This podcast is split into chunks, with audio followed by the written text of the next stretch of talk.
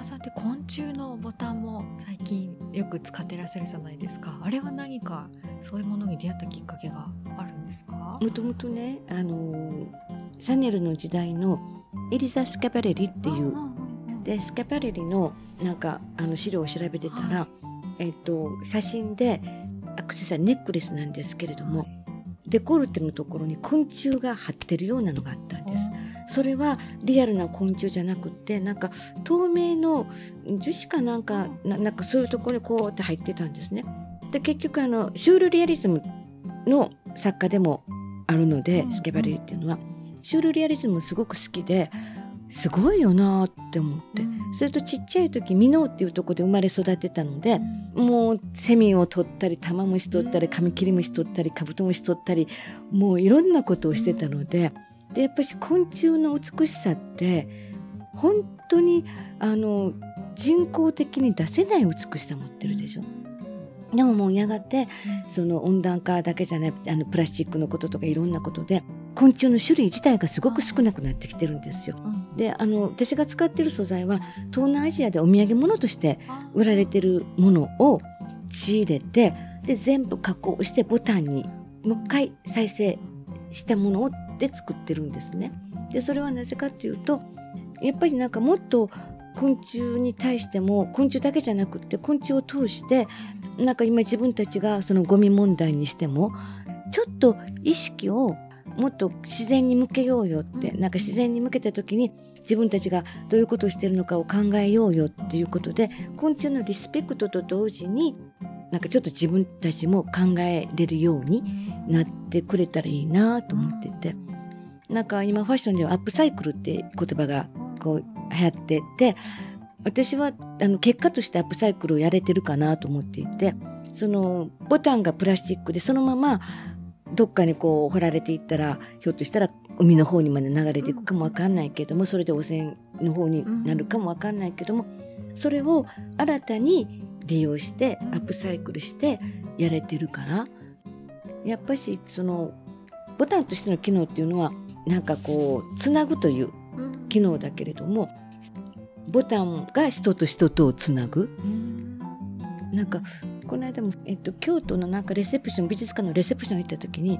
福岡の方があの私の作品をつけてきてくださったり、うん、でその方がおっしゃるのは違う神戸でなんかパーティーに出た時に同じテーブルに前に明らかにボタンの作品だったからひょっとしたら片山由子さんの作品ですか、はい、とかって言ってお友達になったとかね。えー、素敵。なんか、えっと、それこそ東京の喫茶店入った時に、うん、彼女がつけてた時にパッパパッと来て「それこちこちさんのですよね」って言われたとか。新幹線乗ってて、新大阪降りたらなんか追っかけてきはってそれどこで買われたんですかとかね、はいはい、なんかで海外に行ってもホテルでお手洗い入ってたらこのミラーの前でなんかこう見てはるらしいんですよ。うんうん、で最後に「どこのブランド?」って聞かれたとかね。いうのをなんか皆さんも今って簡単にメッセンジャーとか DM で送られてくるからそういうことを言ってくださるんですよね。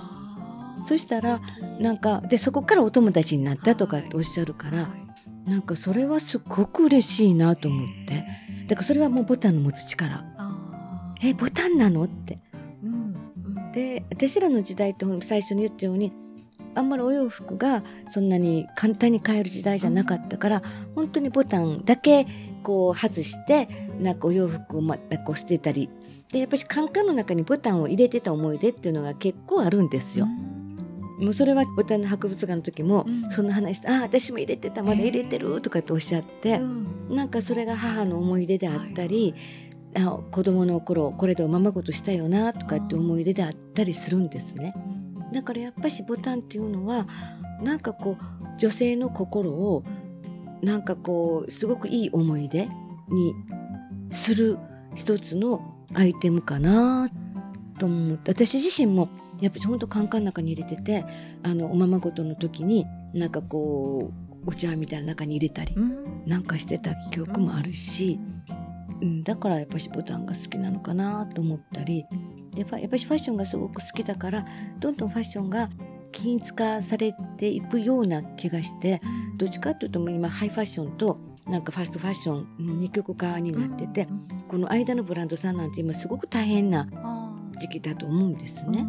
でもちろんハイファッションっていうのは歴史があるから歴史があるっていうことっていうのはやっぱしそこにリスペクトっていうのはしなきゃいけないものは絶対あるけれどもでもハイファッションは最近ボタン割と意識してボタンに凝り出してきてるなって、あの一つ一つ全部違うボタンつけてる、あーえーなんかあのバレンチノなんかにもすごいボタンがついててそれを着てるお客さんがいたら「福井ね。そのボタンだけ欲しいんだけど」だからやっぱりボタンってもともとねあの貴族の人なんかが自分の権威を表すのでうん。ヨーロッパで作られたものでやっぱりアクセサリー感う覚んのものであるからたまにはなんかこういうふうな使い方してんのボタンとして間違ってんのかなと思うけどでもそうやってボタンに対してその懐かしさも感じてくださる方もいっぱいいらっしゃるから、なんかいいかなと思ってるんですけどね。女性の気持ちをだって女の人がこれつけると大体女の人気に入って最初触るんですよ。はいで触れた後よかったらお付けになりますか?」って言ったら「うん。えーいいんですか?」って言ってつけられるんですね。うん。でその時斜め後ろから鏡の顔を見てるんですよ映る鏡。はい本当に少女の顔。あもうああいう時って何考えてるのかなと思う。自分でもなんか気に入ったのやった時に鏡見たらにんやり笑うじゃないですか、何考えてるか分かんないけど幸せなんですよね、でその顔を見るとああ作っててよかったとで本当に似合う方のところになんか行くんですよ。すごく不思議。でそれをまたつけて次の展覧会とかに個展とかに来てくださったら、はい。もうすごく嬉しいし。人にメッセージは言えないけどうん。あの人からいっぱいメッセージをあもらってます。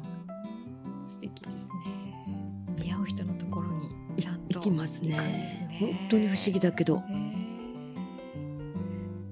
自分でもわかんないけど、ーね。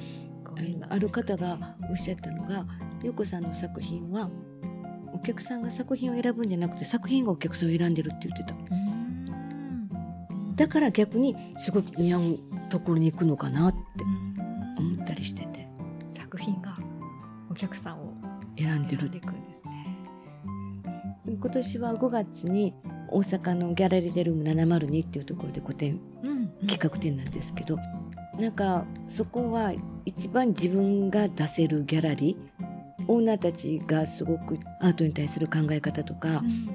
う、んなんかいろんなディスカッションもできるしう、んなんか好きというところが全く同じじゃないけどだいぶ重なってる部分があるんですね。ですごく綺麗で可愛いものも好きだけどちょっとなんか独々しいものも好きな自分もいるんですよ。であんまりそういう独々しいものってどこにでも出せるもんじゃないので、あのそのギャラリーデルーム702はそういう自分のちょっとブラックな部分もも出せるのではいあの楽しみなんですね。えそういう片山さんも見れるんですね。5月です。え ー楽しみですね。702はね面白いですよ。はい。あの建築家のご夫妻が鉄工所の跡地をギャラリーにしてらっしゃってうん1階が、えっと、アンティークのものばっかし置いてらっしゃるんですね。うんあの主にヨーロッパのもの。うんそして奥がそのインテリアの事務所になっててでまたその奥のちっちゃい小部屋が店主が女性なんですけれども気に入ったお洋服デザインしたお洋服を置いててでそのアンティークルームの2階がギャラリーなんです。素敵ですね。結構なんかいろんなアーティストの方もうあのそれは彼女たちがこの人と思う自分の考え方に合うアーティストさんをうん。キャスティングしてやる。だから3月はパリに住まれてるアキさんっていう画家さんが、えっと、やられて5月が私で年に4回ぐらいやるんじゃないかなと思うんですけれども、えーそうなんですね。いやー楽しみ。ぜひ行きたいと思います。ぜひぜひ。ね作品に選んでもらえある。9月のイタリアもよかったらトレビトレビゾ イタリアへ